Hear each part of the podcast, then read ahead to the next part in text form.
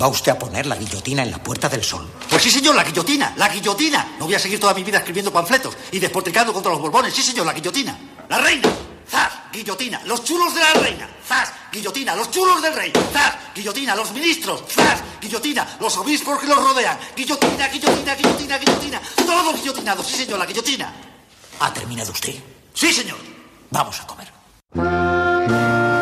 Welcome to Carne, Carne Cru- Cruda, Cruda, the album. Join us for danger, excitement, innovations, and La izquierda, tan atea en la teoría pero tan católica en sus prácticas, nos ha vuelto a ofrecer una Semana Santa de pasión, calvario y crucifixión para la que no hay resurrección a la vista. El domingo de Ramos, Yolanda Díaz presentó Sumar en Magariños como quien entra en Jerusalén, el Lord de multitud, rodeada de la mayoría de izquierdas, incluidos cargos territoriales de Podemos, pero no su cúpula, que no asistió porque la ministra no ha aceptado las primarias abiertas que le pedían.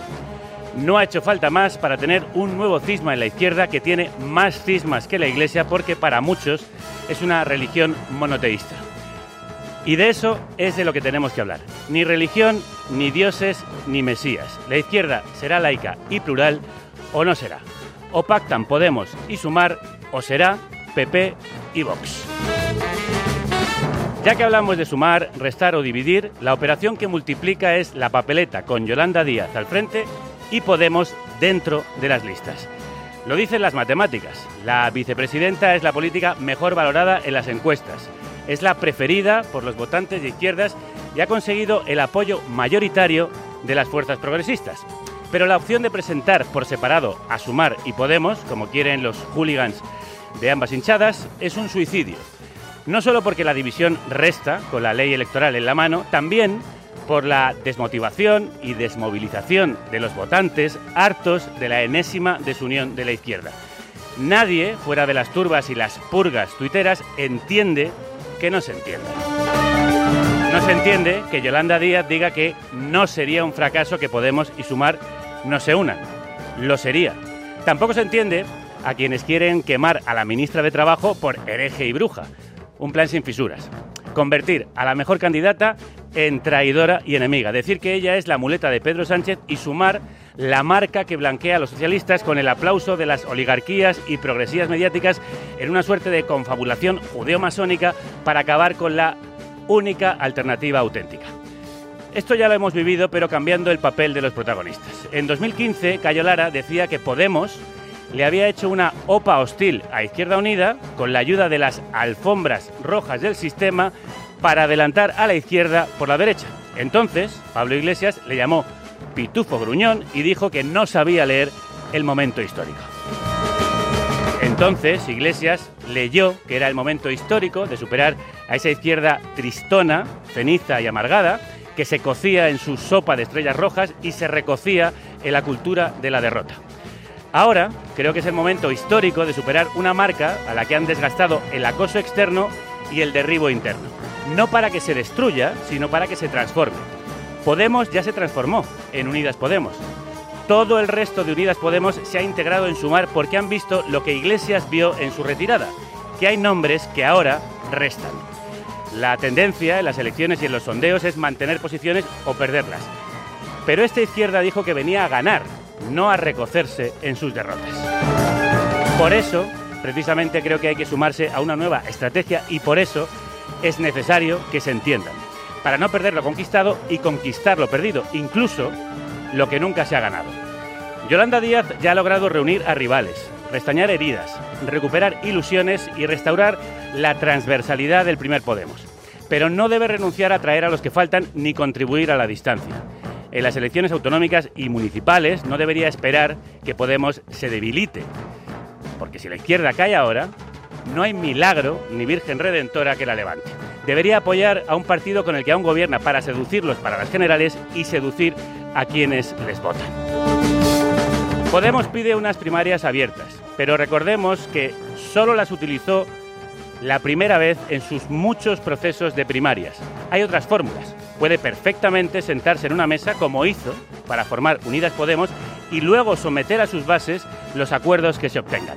Podemos pide también respeto para Podemos, pero el respeto no se le debe a los partidos, sus militantes o sus siglas. El respeto se le debe a los ciudadanos, a la gente, al país. Por ese respeto, Yone Belarra, Irene Montero, Yolanda Díaz tienen la obligación de aparcar las diferencias personales y técnicas para encontrar una salida al callejón que nos conduce a la ultraderecha. Esto es también del primer Podemos. El partido es la herramienta de la gente y no viceversa. Me diréis que no habrá manera, que al tercer día este muerto no resucita. Pero yo no voy a contribuir a esta hoguera que puede convertirse en pira funeraria. No quiero que la derecha coja las palomitas para ver cómo la izquierda despelleja a sus santas y venera a sus mártires.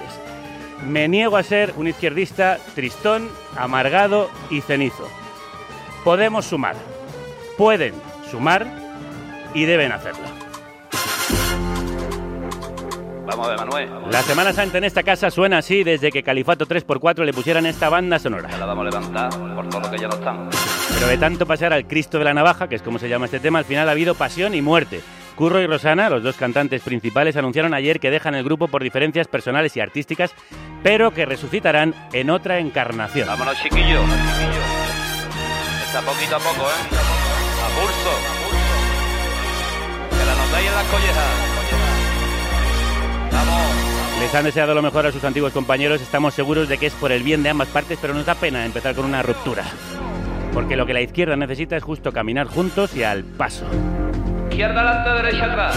Para eso, para que la izquierda vaya adelante y la derecha detrás. Menos paso quiero. Paso quiero.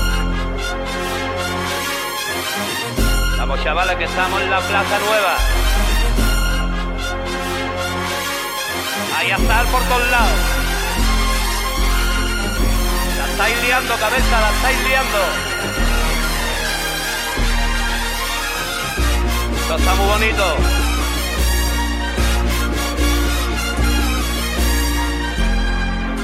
No lo podéis ver, pero está lleno de naranjo.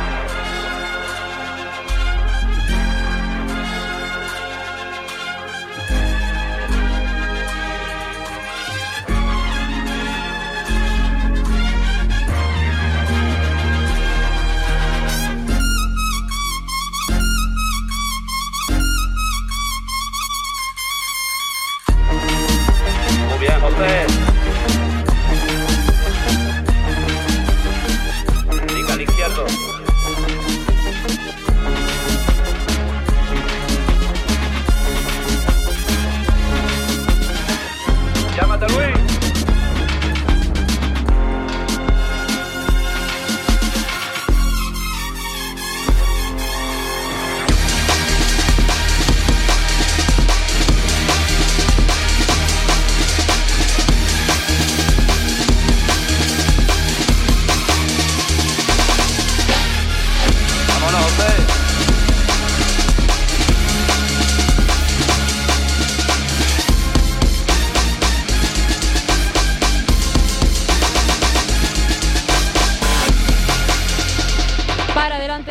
gracias a quienes financiáis este paso sin dioses ni santas que llevan a cuesta este equipo de costaleras de la radio formado por Keru Robles, Álvaro Vega, Marta González, Paz Galiana, Celtia Tabeayo, Violeta Muñoz. Y quien nos saluda Javier Gallego Crudo al frente de un equipo que vuelve en procesión después de esta Semana Santa de pasión, pero no de gloria para la izquierda. Hablamos de sus sumas, restas o divisiones con un plantel de penitentes de la actualidad más rojos y más quemados que el manto de algunas vírgenes estos días.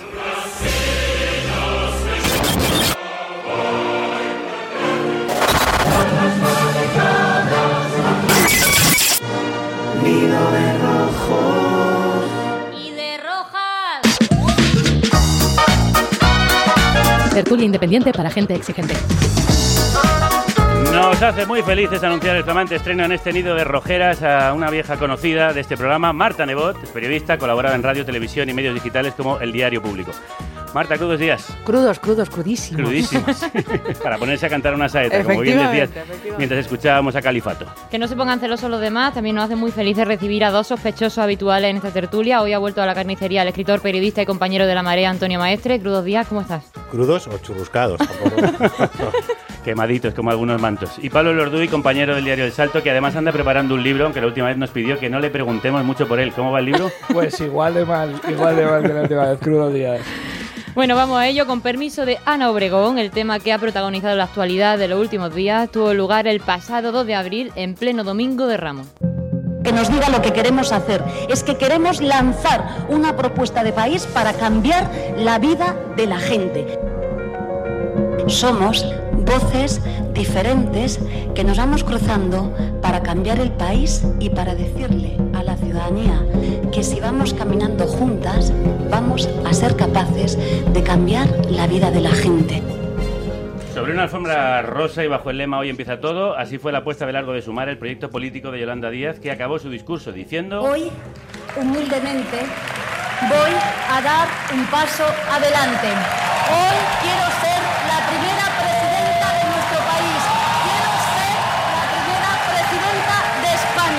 Quiero ser la primera presidenta de España. La vicepresidenta segunda y ministra de Trabajo anunció su candidatura a las próximas elecciones generales ante las más de 3.000 personas que se reunieron en el Polideportivo Magariño de Madrid. Lo hizo arropada por varias formaciones como Izquierda Unida, Más Madrid o Compromís y algunos líderes territoriales de Podemos, pero no por sus representantes a nivel nacional. La ministra de Trabajo todavía no cuenta con el apoyo de la dirección de la formación morada, que le pide la celebración de unas primarias abiertas a toda la ciudadanía. Díaz defiende que debe haber negociaciones con todas las formaciones políticas y no solo de manera bilateral. ¿Está esquivando las primarias para no comprometerse con los morados, Marta? Eh, sí, no vamos a negar los hechos, pero las está esquivando porque las primarias ahora mismo serían una trampa. Eh, en las primarias últimas solo votan los muy cafeteros, como dicen los expertos, y los muy cafeteros son los militantes, muy militantes de Podemos, que obviamente iban a favorecer a Podemos. Las primarias siendo un ente del bien que hasta copiaron eh, los partidos de derechas, se ha convertido en un ente del mal y es paradójico y es difícil de, de, entender probablemente, a mí me cuesta, ¿no? Pero, pero sí que a los hechos me remito. Eh, hay muchos casos de primarias que se han utilizado para ratificar lo que quería la dirección, para manipular según qué circunstancias y, y bueno, y, y ¿Y para... entonces qué habría que hacer? Pues mm, yo creo que primarias hay que hacer. Yo creo que Yolanda Díaz no puede permitirse no hacer unas primarias. Lo que pasa que no sé de qué manera, hay miles de fórmulas. Yo creo que ahí son los técnicos los que tienen que pelearse para buscar una fórmula justa, la que no se beneficie más a unos y a otros y en las que a lo mejor haya que esperar a que ya haya esa, eh, no sé si llamarlo, no lo puedo llamar coalición, esa suma en la que no sea un partido, un partido que está decayendo en, en, en, el juego electoral, el que quiera llevar la batuta cuando, cuando ya no le toca. Antonio. Bueno, yo creo que las primarias no son más que la forma que adopta el poder en cuestión para eh, que ese poder le siga perteneciendo. ¿no? Yo creo que ha quedado muy claro que las primarias mmm, no son eh, algo que haya que mitificar. ¿no? Porque quedado... Lo hizo la nueva política. Digo, sí, sí, sí, yo lo hice, sí, yo igual, lo hice. Igual que, igual que también se mitificó aquello de que hay, que hay que ganar menos que el resto y luego aquello pues se iba modificando de manera sustancial cuando esa ola pasaba para obviar lo que se decía al principio. Yo creo que las primarias están bien si se aceptaran eh, en su cruda realidad, pero eso no ocurre nunca. Es decir, eh, solo se ha llevado, de hecho, la manera en la que se ejercen, cómo se articulan, qué se decide llevar a, un proceso de participación democrática y qué no, eso articula una decisión que emana desde la dirección y que las primeras se han utilizado de manera mmm, estructural para eh, sustanciar decisiones ya tomadas. Y obviamente cuando se no da... No siempre, perdóname. Sí, bueno, yo estoy... Yo, estoy yo me estoy acordando de Pedro Sánchez. Yo, bueno, bueno, yo, es que, bueno no es que en otros partidos. No, es que, perdona, es que esta nueva política se implantó también en otros partidos, ocurrió en el Partido Socialista lo que ocurrió, y Pedro Sánchez es quien es por esas primarias, en contra de la dirección del propio partido, en contra de los Felipes González del socialismo. Y oye, yo en aquel momento lo aplaudí con muchas ganas, hasta con las orejas, me atrevería a decir.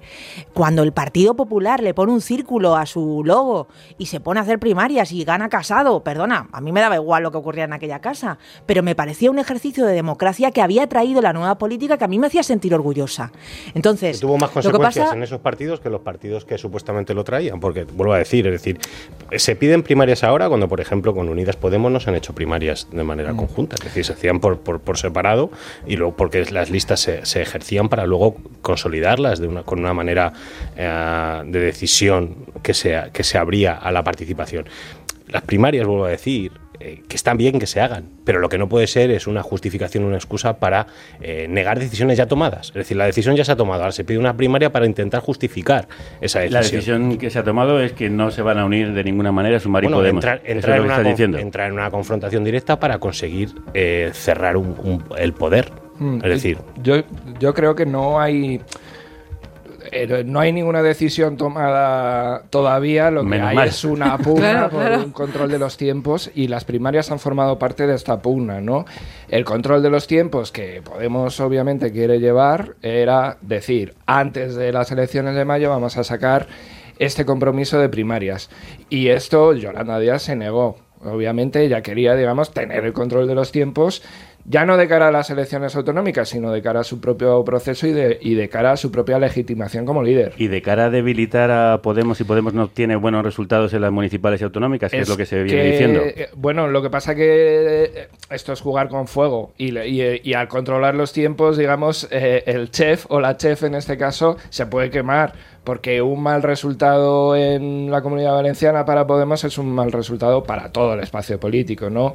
Y, y la tentación, digamos, de, como se ha dicho, de echar por la ventana a Podemos, de que Podemos no alcance los límites del 5% en un par de territorios clave, esto puede ser devastador para, para todo el mundo. yo que sepa, o sea, de, de verdad, intentar transmitir que Izquierda Unida, por ejemplo, quiere tener un mal resultado en las autonómicas para consolidar el proyecto de Sumar, yo No. creo que eso no se sostiene por No, ningún lado, porque Izquierda que- Unida, si, si, si pierde por debajo del 5% Podemos, lo pierde Izquierda Unida. No, pero hay una, hay una O sea, luego se lo podemos preguntar a Enrique una- Santiago si quiere, si quiere que Izquierda Unida desaparezca en Madrid para poder consolidar el proyecto de Sumar, Sumar en contra de Podemos. Claro, es que la no creo que no cuestión tiene ahí sentido. es, es decir, quién está poniendo en peligro el espacio, no, no intentar matarlo eh, en la bañera, sino eh, transmitir el mensaje de quienes están poniendo en peligro la situación son ellos o somos nosotros.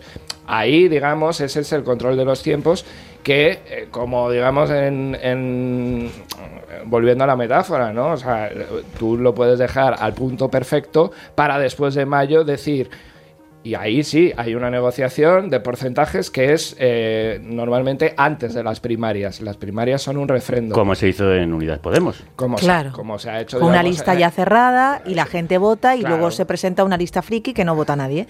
Eh, Es que eso es también una manera de controlar, ¿no? Y son, Que es como se han hecho las primarias. Bueno, como se han hecho mal. Bueno, o sea, yo creo ¿cómo que las primarias, por, por acabar con este tema, yo creo que las primarias son un instrumento del bien si el mundo estuviera bien hecho. Pero como el mundo no está bien hecho y no todos estamos tan formados como deberíamos, ni leeríamos tanto como deberíamos, ni sabemos tanto como deberíamos, yo que he seguido esto durante muchos años sé que la gente que estaba inscrita y que estaba votando en la mayoría de las ocasiones votaba cosas que no había ni leído. Entonces, eh, claro, se convierte en un instrumento del mal porque no hay una formación ni una situación que permite que las primarias sean ese ideal que nos gustaría. El día después de lanzar su plataforma, eh, Yolanda Díaz aseguró en una entrevista en El País que un sumar sin Unidas Podemos no sería en absoluto un fracaso. Está infravalorando a la formación, es una manera de minar eh, los liderazgos de Belarra Irene Montero, Marta. Se ha subido a la parra, ha tenido un exitazo, un exitazo sin paliativos y de repente ha dicho, pues a lo mejor esto que era tan difícil, que me están disparando todo el rato, que estoy todo el rato aquí esquivando las balas, pues, pues es que me lo tengo que quitar de encima. Porque la alternativa cuál es? Ceder. ¿Qué pasa si Yolanda Díaz cede y como se dice, se comenta y nadie te lo, te lo niega? Le han pedido el número 2 y el número 3, le han pedido incluso que asegure un ministerio, en concreto el Ministerio de Igualdad. ¿Se puede comprometer a eso Yolanda Díaz? ¿Tiene sentido de verdad que andemos en estos juegos en estos momentos? A mí me parece que no y que no puede ceder en ese sentido porque entonces estaría completamente vendida, no tendría ninguna credibilidad y la idea de que viene algo nuevo se hunde. O sea, lo nuevo se de- diluye y desaparece porque es más de lo mismo, dirigido desde el mismo sitio. Pero tú no crees que tendría más potencia un ticket, Yolanda Díaz, Irene Montero y Yone Belarra, presentado así incluso. Pues no lo sé, porque tiene que sumar a otros muchos más. ¿Tú crees que más país va a tragar eso? ¿Tú crees que... Claro, pero ¿cuál es la fuerza electoral que tiene Podemos y cuál es la que tiene más país? Pues es que hay que ver qué pasa con las elecciones que vienen ahora, porque las encuestas dicen que eso, todo eso va a cambiar y que todo eso se va a modificar en el mapa. Antonio. Eh, Hay eh, una cosa que hay que, dejar claro a la gente. Es decir, vamos a hablar de matemáticas y en la ley electoral. Es decir, en las pasadas elecciones eh, hay un gobierno de coalición porque el Partido Socialista quedó como primera fuerza, como fuerza más votada, y eso le aseguró un reparto de escaños mucho más, mucho más favorable. Entonces no importó tanto que Unidas Podemos estuviese la- como, cuarta, como cuarta fuerza y con un reparto de escaños pues, pues peor, ¿no? Pero si las elecciones o las encuestas van como deben, como están diciendo que van, eh, si el Partido Socialista queda segundo y Unidas Podemos queda cuarto, o Podemos o Sumar, me da igual, lo que quieran, eh, no hay ninguna posibilidad de que, se, de que se redite el gobierno de coalición, porque el reparto de escaños va a serles muy desfavorable. Por lo tanto, la única posibilidad de que haya gobierno de coalición es que el Partido Socialista, si queda por detrás del Partido Popular, pues que a la izquierda eh, queden terceros. Obviamente, quedar terceros con dos fuerzas a la izquierda es completamente imposible, porque además el reparto hay que recordar que en las elecciones de 2019 todavía estaba Ciudadanos mm, laminando a la derecha y eso ahora puede ocurrir a la izquierda. Entonces, que quede claro a la gente que nos escucha que si quedan segundo el Partido Socialista y cuarto alguien a la izquierda detrás de Vox, no hay ninguna posibilidad de reeditar el gobierno de coalición. Reeditar el gobierno de coalición que es algo que quieren todos. Primero, sumar es lo que es su, su, pro- su propuesta, reeditar el gobierno de coalición, me ha quedado claro. Pero es que el gobierno de coalición es una creación de Pablo Iglesias. Por lo tanto, supuestamente también quieren hacerlo. Entonces, que quede claro y que, es una evidencia. Luego que cada uno pues tome las posiciones que quiere, las decisiones que quiera, pero que no se va a poder reeditar el gobierno de coalición, es muy, proba- muy improbable que ocurra si el Partido Socialista queda segundo y si eh, hay una atomización de las fuerzas de izquierdas porque no van a quedar terceros. Por lo tanto, eso son matemáticas. Y luego cada uno que, que opere dentro de las ciencias sociales lo que quiera. Sí, yo creo que de alguna manera Yolanda Díaz está haciendo la labor que, que desde el principio tenía encomendada, que es buscar una nueva bolsa de votantes en, en un- en una situación dada que, que ya estaba, digamos, eh, con una foto muy fija, ¿no? Y esa bolsa de votantes que al final es lo que ha cambiado los grandes procesos electorales de lo que va de década en, en todo el mundo, muy difícil de encontrar sin una fuera que te, que te esté diciendo eh, no votábamos y ahora vamos a votar, ¿no? Esa reilusión que ella eh, de alguna manera a nivel de imagen transmite muy bien, el acto de Magariños dentro que es un acto mm, electoral o preelectoral, es un acto eh, en, en la que se potencia esa imagen, realmente yo creo que no casa con ese afuera y, co- y, y- y concuerdo en lo que dice Antonio, pero además añado ¿Por qué no que es con que- ese afuera, Pablo? Mm, porque no estamos viendo una nueva movilización de votantes, no estamos viendo clases eh, abstencionistas, sobre todo clases populares, que se hayan reenganchado a la política, como sí que pudo pasar en los primeros años de la pasada década. Yo creo que las habas están contadas. Entonces hay una sustitución quizá de liderazgo y hay una... mm, cierto trasvase generacional que sobre todo se está viendo en la Comunidad de Madrid, de gente joven que ya no vota la socialdemocracia clásica y que ha optado por Más Madrid, pero eh, las habas eh, están contadas, repito, porque no se suma en el espacio de la izquierda y no se suman la- las cantidades que se necesitarían. Y ya termino. También para eso hay que contar, para una reedición del gobierno de, coalición, con que las fuerzas soberanistas, independentistas, vascas y catalanas van a seguir ahí al día siguiente y tienes que seguir atrayéndolas. Y eso hace que el proyecto de Podemos, que es más hostil, digamos, en cuanto a eh, su pugna con el nacionalismo español, eh, sea, digamos, el- el eslabón que va a enganchar un proyecto más, eh, más, a- más amable, basado en el diálogo y en los consensos, con esa necesidad de enganchar a otros socios de investidura, que al final son los que te pasan los presupuestos, son los que pasan las grandes Y leyes. que mm, piden más radicalidad. y piden un poquito más de radicalidad, sí. Vamos a preguntarle por todo esto al fundador de Podemos y ex vicepresidente del gobierno, Pablo Iglesias. Salimos de la cárcel, metemos la primera en el oro de Parpel, chirria las cuatro ruedas. Vamos marcando el paso, vamos rompiendo el hielo. No hacemos ni puto caso de las señales del cielo que no te Lo recibimos con esta canción de Estopa, con la que ha bromeado en Twitter sobre la manipulación mediática de estado de alarma. Sí, el medio de Negre ha confundido una cremallera de un bolso con una raya de cocaína en una foto de Iglesia y Montero y ha dado la noticia bomba de una multa de aparcamiento de Pablo, una exclusiva pagada con el dinero de los contribuyentes madrileños gracias al PP. En fin, teníamos muchas ganas de decir esta frase. Conectamos con el director de Canal Red, Pablo Iglesias. Crudos días. Buenos días, un placer conectar con vosotras y vosotros, compañeros. Bueno, como fundador y exsecretario general de Podemos, ¿son las primarias abiertas razón suficiente para que la izquierda no se una ante la posibilidad de que gobierne la derecha con la ultraderecha, Pablo? Yo creo que en la política la forma es el fondo. Creo que estamos en un contexto en el que hay que decir las cosas como son. Hay, digamos, una disputa por ver quién es el, espacio hegemónico dentro de eso que podríamos llamar la izquierda. Y creo que hay un proyecto político muy fuerte que se llama Sumar, que está diciendo de manera muy clara, bueno, ahora a Podemos le toca jugar otro papel. Podemos durante muchos años era la hegemonía de ese espacio político y ahora Sumar dice, la hegemonía tenemos que ser nosotros, con otro estilo, con otras formas, con otros protagonistas, con otra forma de hacer política. Eso es absolutamente legítimo. Yo esto incluso he tenido la oportunidad de hablarlo alguna vez con Yolanda. Ella me decía, mira, es que a mí me gusta mucho más eh, Mónica García y, más Madrid que, que lo que hace tu partido. Eso es absolutamente legítimo. A partir de ahí, ¿cuál tiene que ser la manera en la que estos dos sujetos políticos se relacionen si todos estamos de acuerdo en que sería una tragedia ir por separado a las elecciones? Pues digo yo que tendrá que haber eh, primarias porque si no hay primarias, habría que apostar por una suerte, digamos, de acuerdo en los despachos. Eso algunas veces se hace en política, pero para eso ese acuerdo tiene que ser viable. Yo creo que a día de hoy eso es muy, muy, muy, muy, muy complicado. Pablo, pero Entonces, se hizo para Unidas Podemos. Se hizo primero un acuerdo en despachos que después las bases eh, refrendaron. Mm, claro. Primarias abiertas, Podemos solo lo hizo la primera vez. Después hicisteis otros procesos que nunca fueron abiertos en realidad siempre han sido abiertas, porque cualquiera se puede en una página web entrar en Podemos, inscribirse y participar en, en las primarias. Bueno, pero volviendo a la pregunta, ¿por qué no hacerlo al estilo de cómo se hizo Unidas Podemos? Bueno, en el caso de Unidas Podemos, el acuerdo que, que, hubo, por ejemplo, con Izquierda Unida. Izquierda Unida lo primero que decía, uno, nosotros vamos a estar como partido ahí. Dos, vamos a ser una coalición. Esto no se va a poder llamar Podemos, se va a tener que llamar Unidas Podemos. Después, otra reunión con el partido de Ada Colau.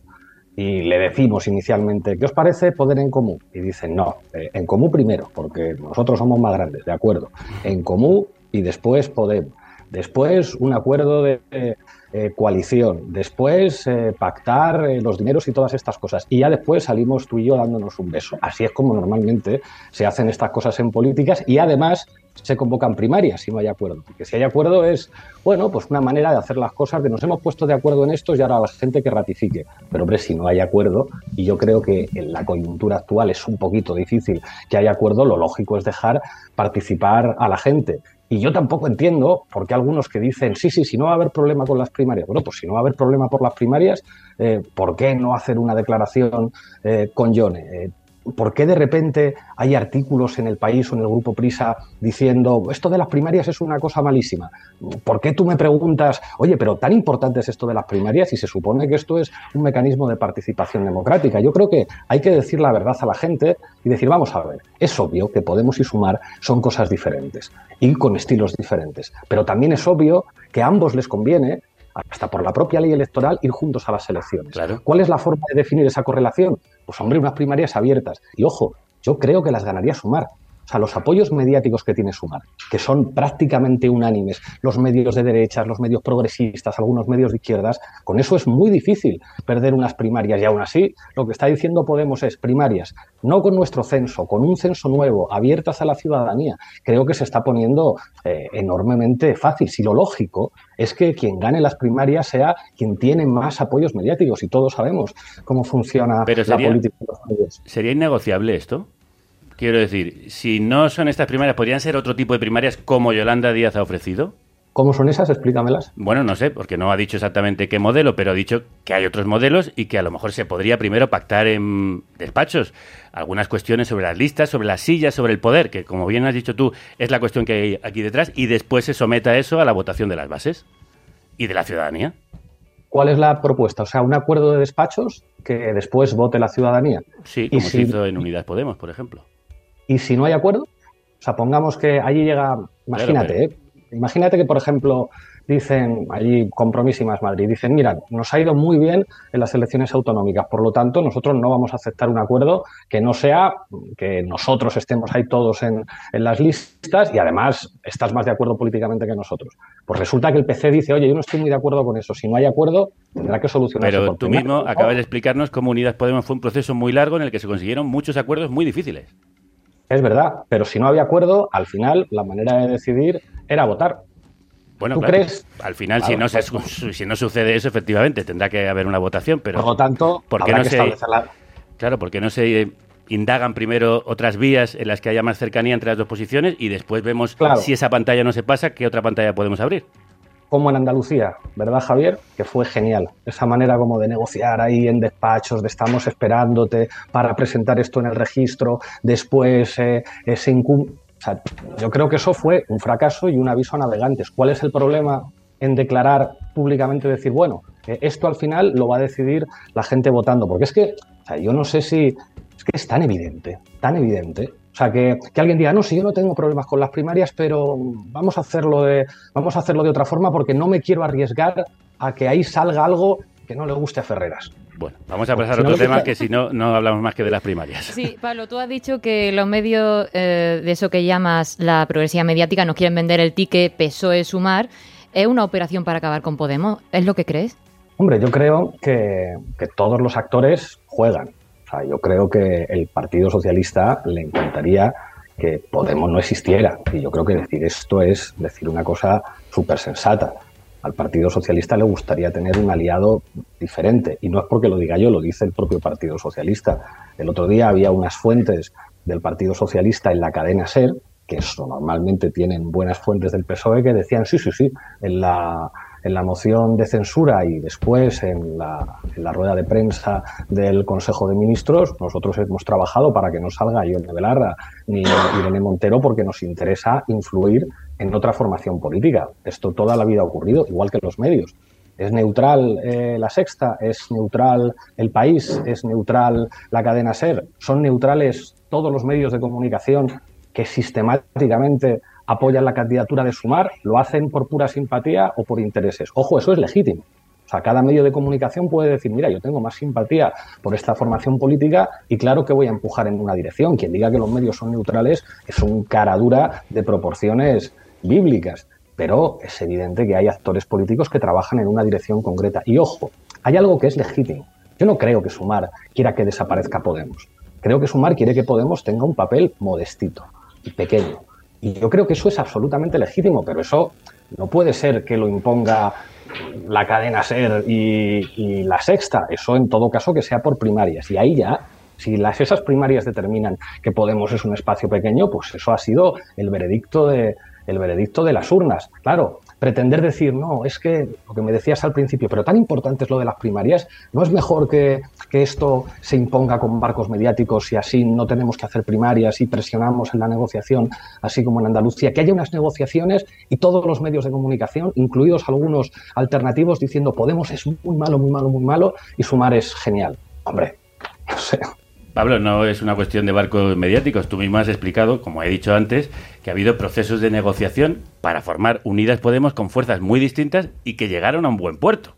Es decir, y, Claro. eso, y hubo ahí agentes mediáticos empujando en una y otra dirección y muchos intentando hundir el barco, que al final no se hundió y salió a navegar.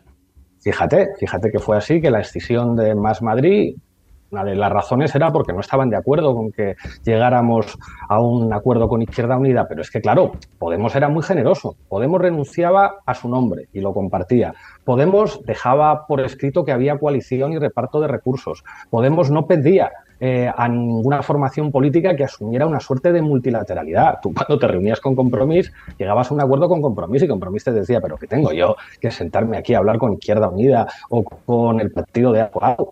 Partido de Acolau lo mismo y Izquierda Unida exactamente lo mismo. Claro, en este caso eh, el planteamiento es, estas son mis condiciones, son lentejas y como no las aceptes vas a ver la marea de hostias que te van a dar en todos los medios de comunicación otra vez. No, yo creo que es legítimo que Podemos diga, mira, si no nos ponemos de acuerdo en estas cosas de, de cómo vamos, pues igual tiene que haber, tiene que haber primarias. Porque o sea, Sumar está aceptando, por ejemplo, que Podemos tiene un nombre y una identidad que no asume que se vaya a diluir dentro del espacio político Sumar, porque eso es lo que Podemos tuvo que asumir con todos sus aliados. En la comunidad valenciana, el nombre con el que nos presentamos era Compromís Podemos. Y mira que Podemos tenía más apoyos en las estatales de aquí a Lima que Compromís, pero Compromís fue generoso, Podemos fue generoso y dijo primero vuestro nombre.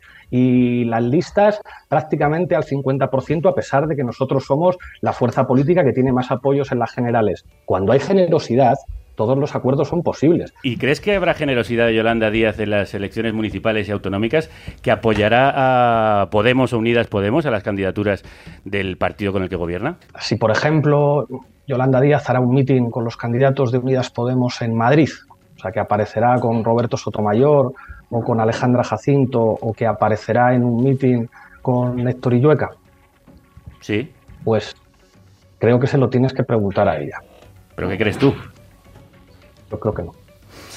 Eh, y ojalá me equivoque. Estoy deseando equivocarme. Estoy Ojalá. deseando que alguien me desmienta. Que ahora que veo que tienes ahí a Enrique Santiago en espera, aparezca Enrique de Sumar y Enrique diga, se equivoca Iglesias. Claro que va a estar Yolanda, que se lo hemos pedido los compañeros del PC. Claro que va a estar con Izquierda Unida y con Podemos en Madrid, en la Comunidad Valenciana.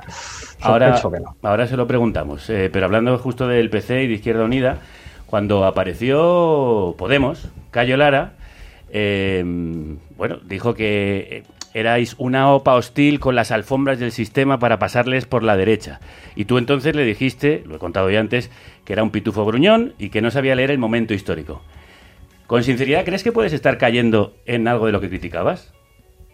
Bueno, uno eh, es también sus errores. Aquella entrevista del Pitufo Gruñón fue una cagada por mi parte y pedí disculpas, pero están los hechos. Nosotros lo que planteamos a Izquierda Unida fue primarias abiertas, otra vez. Y después, teniendo a buena parte de los medios de comunicación en contra y a la mitad del partido en contra, porque Rejón estaba en contra de eso, planteamos un acuerdo con la Izquierda Unida de Alberto Garzón para ir juntos a las eh, elecciones. Bueno, nosotros creo que se nos podrá jugar, juzgar por lo que hayamos hecho. Ahora yo creo que Sumar ha sido capaz de construir un nuevo estilo político y un nuevo espacio en el que, bueno, pues no solamente hemos visto a toda la gente de Más Madrid y de Compromís, hemos visto también a, a Llamazares. Yo creo que es muy difícil plantear que ese proyecto político, que es absolutamente respetable, absolutamente legítimo, que a mi entender tienen que ser aliados, pero que un proyecto con Joan Baldoví, que lleva en la política desde hace 25 años, con eh, Gaspar Llamazares, con partidos de hace mucho tiempo, se puede parecer solo un poquito a lo que representaba Podemos en, en 2014. Yo entiendo que algunos quieran decir, nosotros somos como Podemos en 2014, como menos lobos. Pablo Iglesias, ex vicepresidente y director de Canal Red, enhorabuena por vuestro nuevo medio. Espero devolverte la visita y muchísima suerte. Estás invitado cuando quieras. Vosotros sois para nosotros un, un referente y seguimos aprendiendo mucho de Pues yo vosotros. encantado de aparecer por ahí. Un abrazo muy fuerte. Os pido rápidamente una valoración de lo que ha dicho Pablo Iglesias. Marta. Yo, fíjate, mm, tengo varios titulares, pero si tengo que quedarme con uno, me quedo con cómo ataca la multilateralidad, que me parece que es real- en realidad la, la novedad y la esencia de la nueva apuesta de Sumar. La gracia de Sumar pasa precisamente por ser multilateral. Eso que decía él que era inviable, ¿no? ¿Cómo, ¿Por qué se iba a sentar compromiso con el de Izquierda Unida y por qué no sé cuánto con el otro? Pues cada uno no, cada uno en la negociación de uno en uno. Es que lo que pretende Sumar, que es lo nuevo, lo que para mí es política femenina, que no se ha hecho hasta ahora, es que no mande uno, que sea de verdad algo colegiado. Y eso es lo que a mí me, me parece que tiene como novedoso esta propuesta y que si se cargan eso, se cargan el Pero proyecto. decía Pablo Lorduy que no se abren nuevas vías, que no se está abriendo el panorama, no es tan transversal como parece.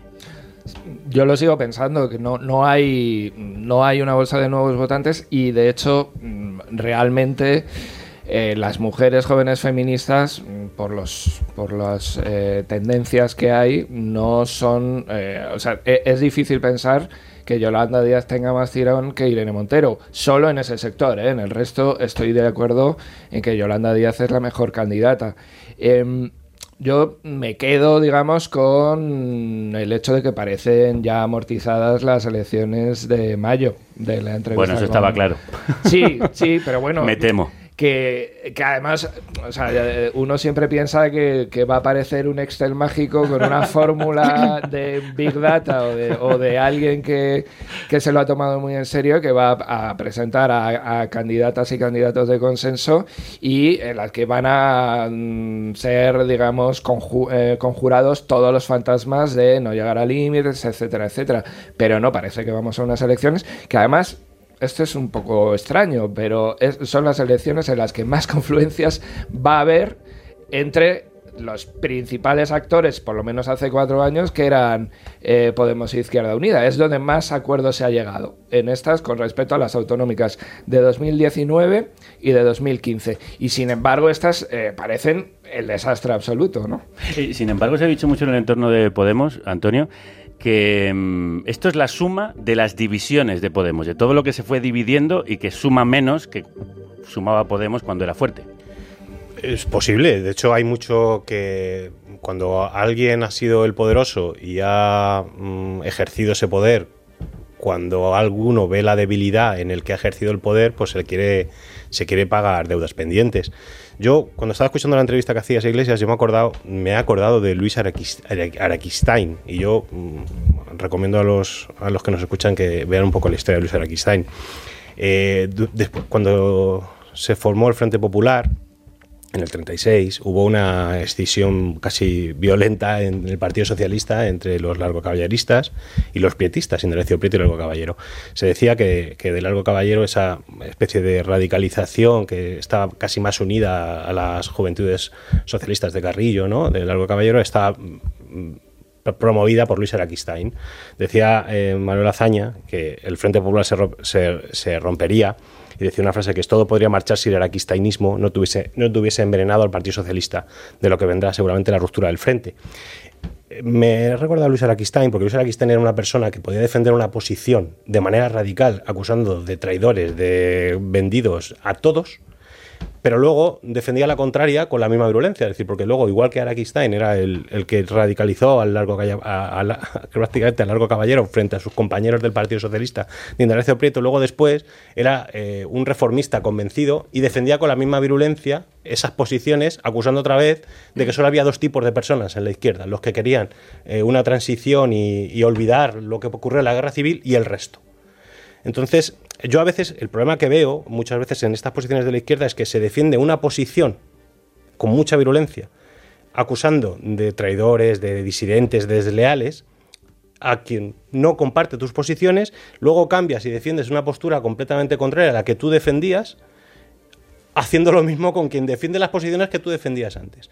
Yo creo que eso tiene que desaparecer de la política española y sobre todo de la izquierda. Y yo creo que harían bien, porque como creo que fue Enrique Santiago al que le escuché decirlo, que no es lo mismo negociar con quien tienes que caminar que negociar con tu un adversario con el que luego no tienes que hacer nada, ¿no? Es decir, no tienes que defender, no tienes que negociar de la misma de la misma manera. Por lo tanto, yo creo que habría que poner sobre la mesa que habría que dejar de acusar con quien quieres negociar o con quien quieres acordar de ser alguien con cuernos y vendido y una conspiración en la que todo busca hacerte desaparecer. Hay que evitar quemar los puentes, porque igual hay que transitarlos más tarde.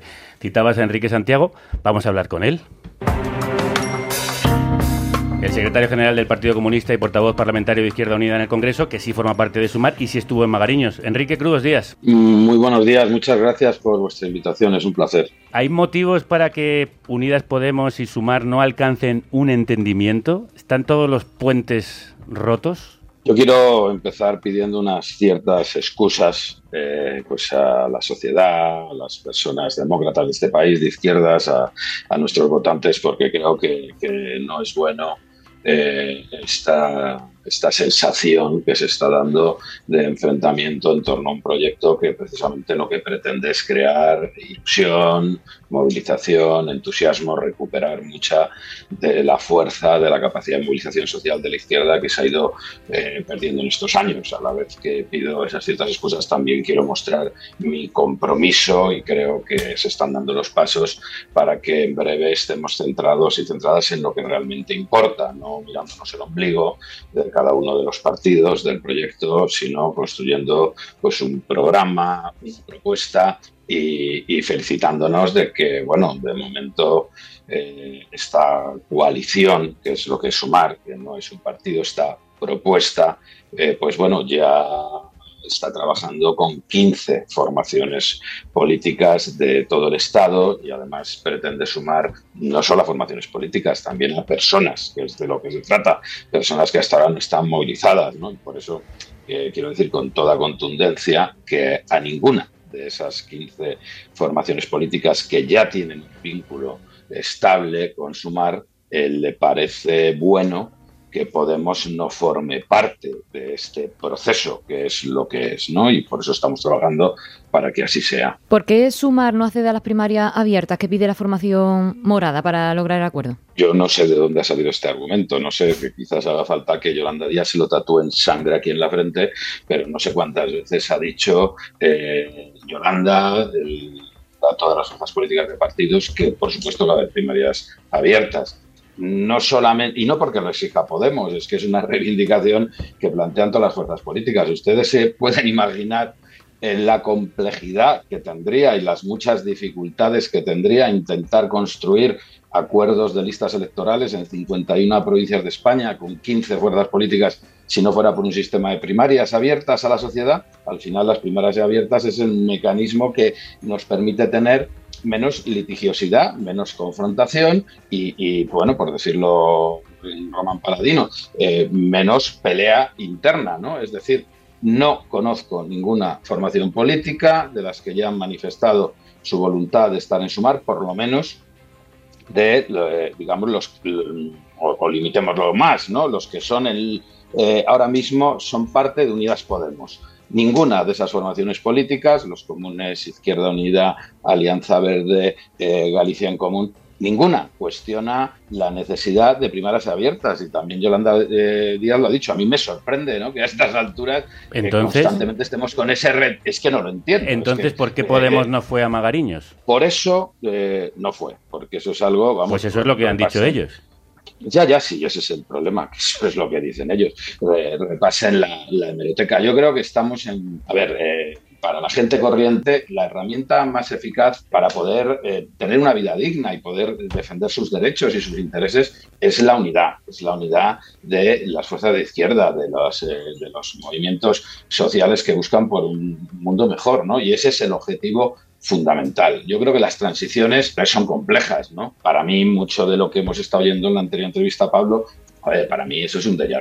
Todo esto ya lo he vivido y creo que muchos de nosotros y lo hemos, lo hemos vivido y creo que hay que ser comprensivos con esos miedos ante lo que viene, que se pueden tener, pero lo que está claro es que eh, en estos procesos de transición, que es en lo que está ahora mismo la izquierda, se requiere eh, fuertes liderazgos. Nosotros y nosotras tenemos la suerte de tuvimos un fuerte liderazgo en torno a Pablo Iglesias que fue trascendental para impulsar el proceso Unidas Podemos, un proceso en el que también yo quiero decir que todos y todas cedimos. O sea, Izquierda Unida cedió incluso su nombre, ¿no? Izquierda Unida es la única fuerza política que no puso su nombre en Unidas Podemos.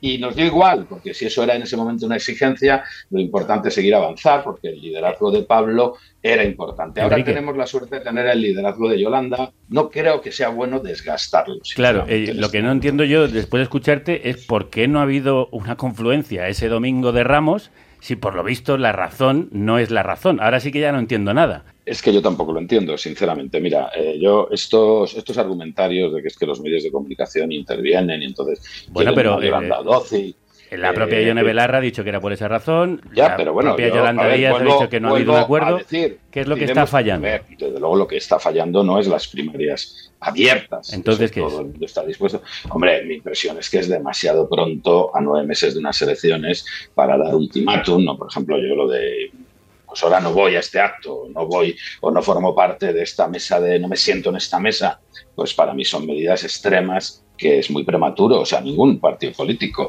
eh, de los que va a concurrir a las elecciones generales está ahora mismo hablando de listas. Ahora tenemos un proceso electoral que abordar y tenemos mucho adversario del proyecto de Sumar. ¿no? Eh, fijaros, hoy mismo, bueno, hoy mismo ya la, prensa de la derecha más cavernícola de este país, en La Razón, aparece un artículo, no es la primera vez que aparece, de Danson, donde simplifica, dice, Sumar es el Partido Comunista.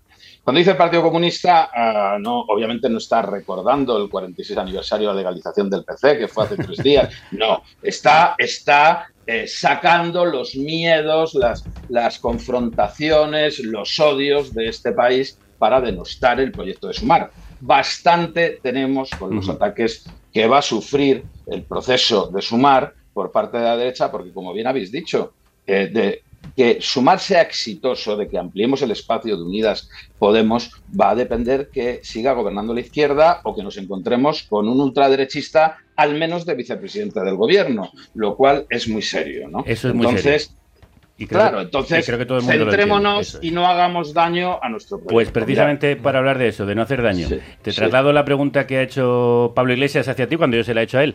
¿Apoyará Yolanda Díaz a las candidaturas de Podemos o Unidas Podemos en estas autonómicas y municipales? Mira, como se ha comentado, yo creo que no hay que responsabilizar a Yolanda de las incompetencias que eh, tenemos las fuerzas políticas eh, que aspiramos a construir sumar, ¿no? Que hay que preservar ese liderazgo igual que hemos preservado el liderazgo de Pablo y no hay que meter en todos los charcos y en todas las situaciones complejas a Yolanda. No parece que eso sea muy inteligente.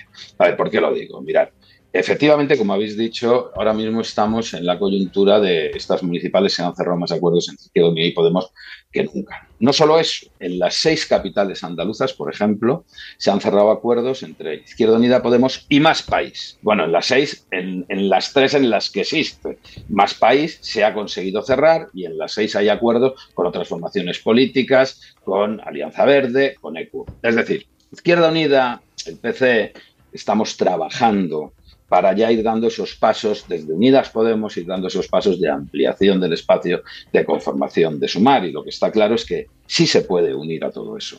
Yo creo que todo el mundo tiene responsabilidades. A mí no me gusta, eh, vamos, no solo me gusta, creo que es un error que en la Comunidad de Madrid o en la Comunidad Valenciana eh, el acuerdo sea solamente Izquierda Unida y Podemos. Ojalá hubiera sido posible un acuerdo con, con más país, con más Madrid, concretamente, o con otras Pero entonces, Yolanda, ¿ahí dónde se Pero pondrá? de eso, pero vamos a ver, es que vamos a responsabilizar a Yolanda. No, no, si no es responsabilizar, sino simplemente saber si yo a creo quién va a que apoyar. Yolanda, Yolanda tendrá que apoyar, primero a todo el que se deje apoyar, eso es lo primero, porque yo no entiendo desaprovechar la ocasión que eh, tuvimos el otro día en un acuerdo que tenía que haber sido de encuentro, en un acto, un acto de tenía que haber sido de encuentro de todos los candidatos y candidatas de todo nuestro espacio. Bueno, pues no entiendo que, que- no tuviéramos la ocasión de mostrar ese apoyo a todo el mundo. Es decir, Yolanda ya eh, ha dado un paso importante para hacerlo. Mi opinión, ¿cuál es? Bueno, pues que Yolanda tendrá que ir eh, priorizando los apoyos en los lugares donde se vayan fraguando alianzas más amplias. Eso es lo importante. Y aparte, ninguna persona va a poder estar en todos los actos de, de este país, ¿no? Con lo cual, puestos a priorizar, prioricemos estimular todos los actos. Claro, pero algunos de esos o partidos son- actos donde está habiendo más, más eh, convergencia, más acuerdo, más unidad. Somos muchos y muchas personas con responsabilidades en el espacio que vamos también a trabajar en la campaña electoral, pero no hagamos responsable antes de empezar el proceso a Yolanda ya del resultado del proceso. Hagamos, No, pero- más bien hablemos de las responsabilidades de aquellas fuerzas políticas que han sido incapaces de ampliar el actual espacio de Unidas Podemos, digo yo, sugiero. ¿no? Claro, pero que esas fuerzas ahora rivalizan en las municipales y autonómicas, aunque luego se junten para las generales. Por eso te hacía la pregunta, Enrique. Lo que se trata precisamente es de conseguir eh, llegar a las generales todos juntos y todas juntas. Pues, eh, Ahí es entonces, nos la jugamos. eso es. Estamos dando pasos, estamos dando pasos importantes. Creo que hay coincidencia de todos y todas. Más acuerdos para municipales y autonómicas entre Izquierda Unida y Podemos que nunca. Más acuerdos, o sea, acuerdos inéditos. Izquierda Unida, eh, Podemos, Más País, eh, Equo, Alianza Verde, también que nunca. vamos a ir construyendo y no empecemos a hacer la casa por el tejado y no apostemos por quemar a nuestros principales activos antes de tiempo, seamos cuidadosos. Y efectivamente, yo defiendo, a, a alguno de las personas que tenéis ahí en el debate, lo ha dicho antes, yo defiendo que eh, nos cuidemos, que los cuidados son fundamentales y que no se negocie igual, yo lo digo siempre, con enemigos en una guerra, que van a hacer la paz, pero que probablemente no van a tener que trabajar juntos, que con compañeros y compañeras con los que hay que poner en marcha un proyecto común. Pues Porque de cómo se negocie, se abren heridas que luego dificultan eh, la construcción de ese proyecto común. Entonces, yo creo que no hay que ponerse tan nerviosos y nerviosas y que tenemos tiempo para ir avanzando y que con confianza y anteponiendo lo fundamental, lo fundamental que son los intereses generales de las personas trabajadoras de este país, de las personas que están en riesgo de exclusión, seguro que todos y todas somos capaces de ir cediendo los pequeños Ojalá. intereses o grandes Ojalá. intereses de cada una de las fuerzas políticas. Es nuestra responsabilidad y tenemos que ser capaces de hacerlo. Pues eso, ojalá sea así y ojalá cuidéis este proceso y llegue a buen puerto. Claro. Enrique Santiago, secretario general del Partido Comunista, portavoz parlamentario de Izquierda Unida, muchísimas gracias. Gracias a ustedes, un placer. Y antes de las elecciones hay otra cita que no os podéis perder. Carne cruda sigue de gira. Nos marchamos hoy de gira, unos días de rula. Que no es una gira, es un girón. Ya hemos pasado por Bilbao, Valencia, Cáceres, Alicante, Mérida, Bueu. Y lo que nos queda. Porque ya tenemos nueva fecha y allí podrás escuchar esto en crudo y en directo. Soy nihilista,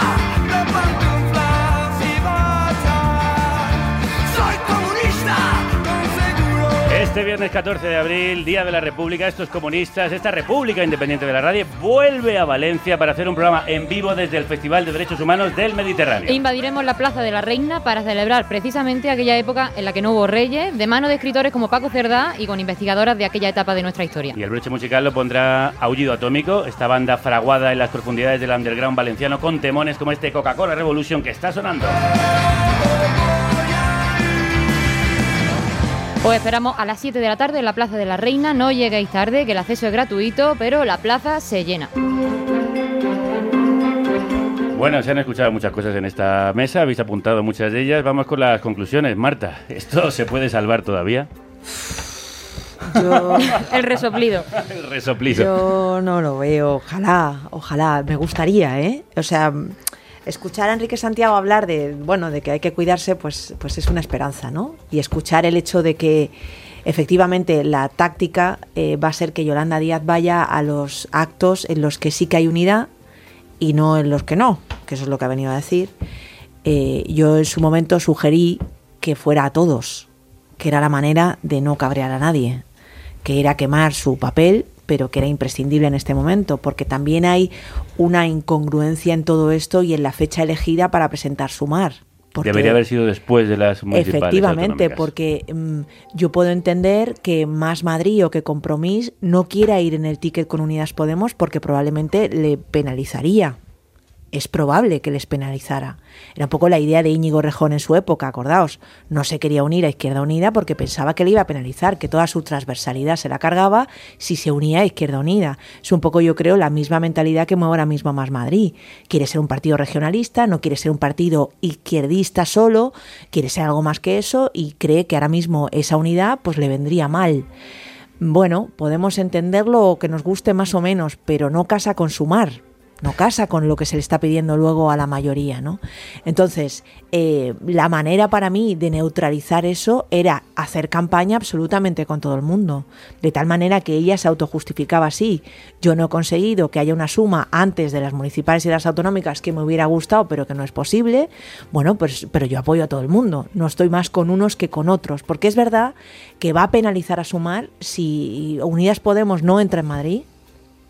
Yo no creo que eso lo vaya a pagar solamente Podemos. Yo creo que va a penalizar también a Sumar. Y lo que ocurra en Valencia también. O sea, las plazas que se pierdan ahora en municipales y en autonómicas también van a penalizar a Sumar.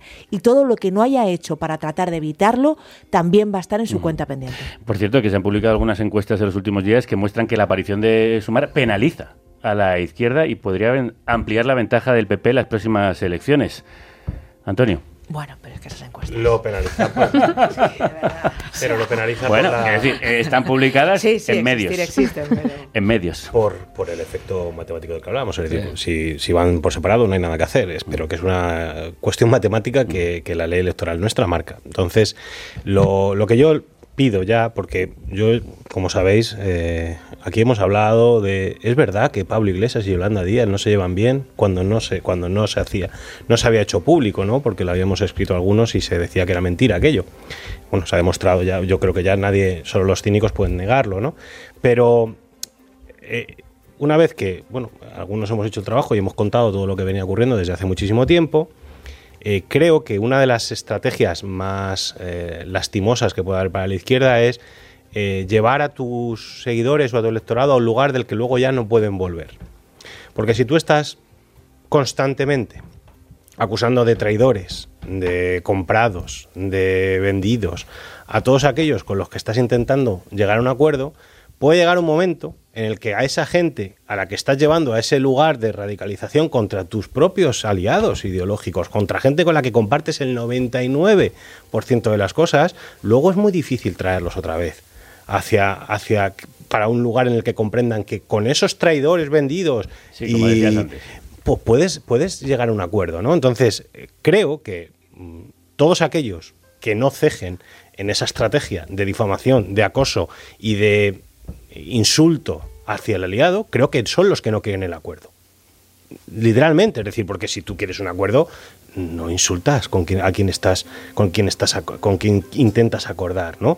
Creo que al final son los hechos los que demuestran la, la situación. Entonces no puedes decir que quieres primarias si no se llega a un acuerdo, cuando tú obviamente no quieres llegar a un acuerdo para que todos se diriman primarias.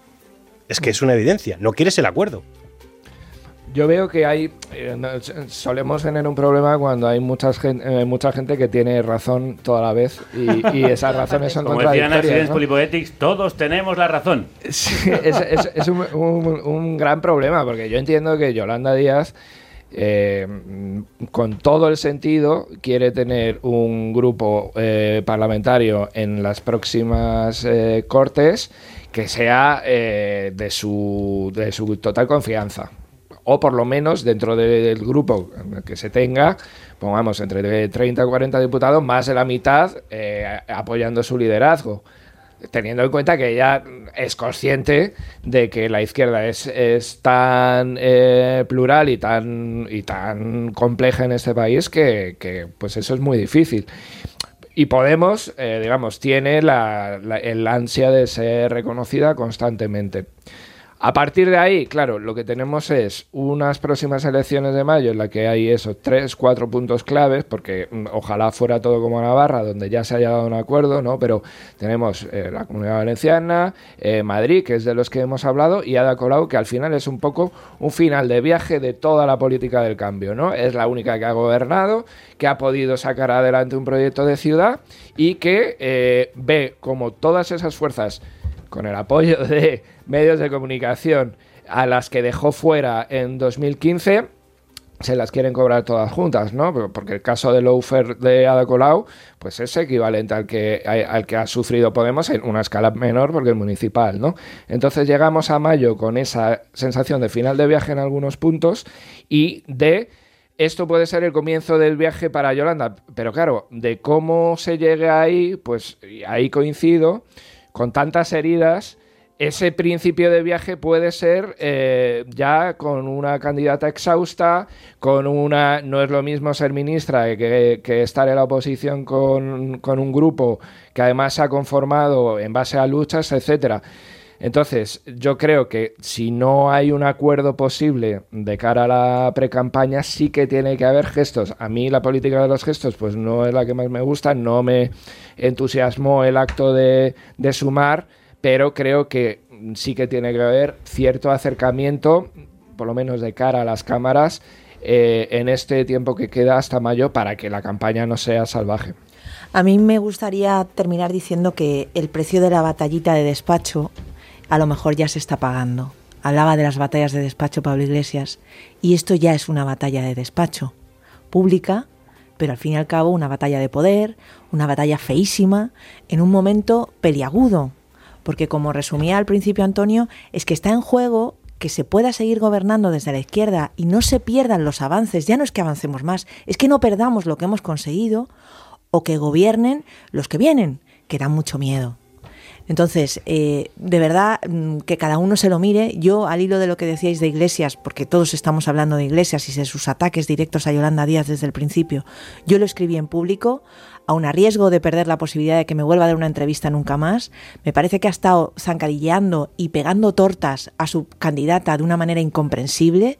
Ahora llega el momento de aflojar, esperemos, esperemos, o por lo menos sus palabras de hoy hablaban de eso, de entender que sería una tragedia que no fueran juntos ojalá todo el mundo reflexione y, y, tengan en cuenta de verdad el momento histórico que estamos viviendo. Sin duda alguna. Es el momento de que todos aflojen ¿eh? y que tiendan las manos, porque si no, hablando de Semanas Santas, nos vamos a encontrar con la piedad sosteniendo a un Cristo que no sé si puede resucitar.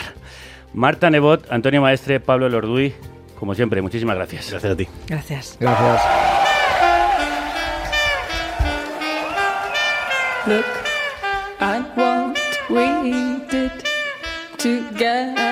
Mira todo lo que hemos hecho juntos. Cantan Black Country New Road, celebrándose en esta canción de subidón Up Song.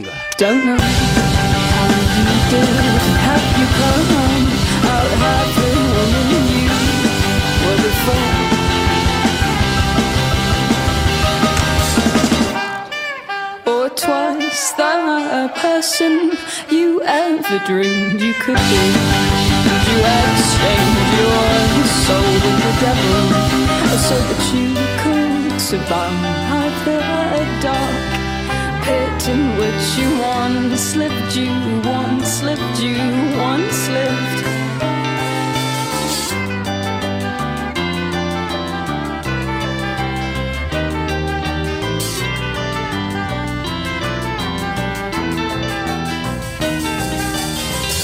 These things will remain invisible to the world, and you wish you could be held. A silent embrace in the arms of another. Who knows what's wrong?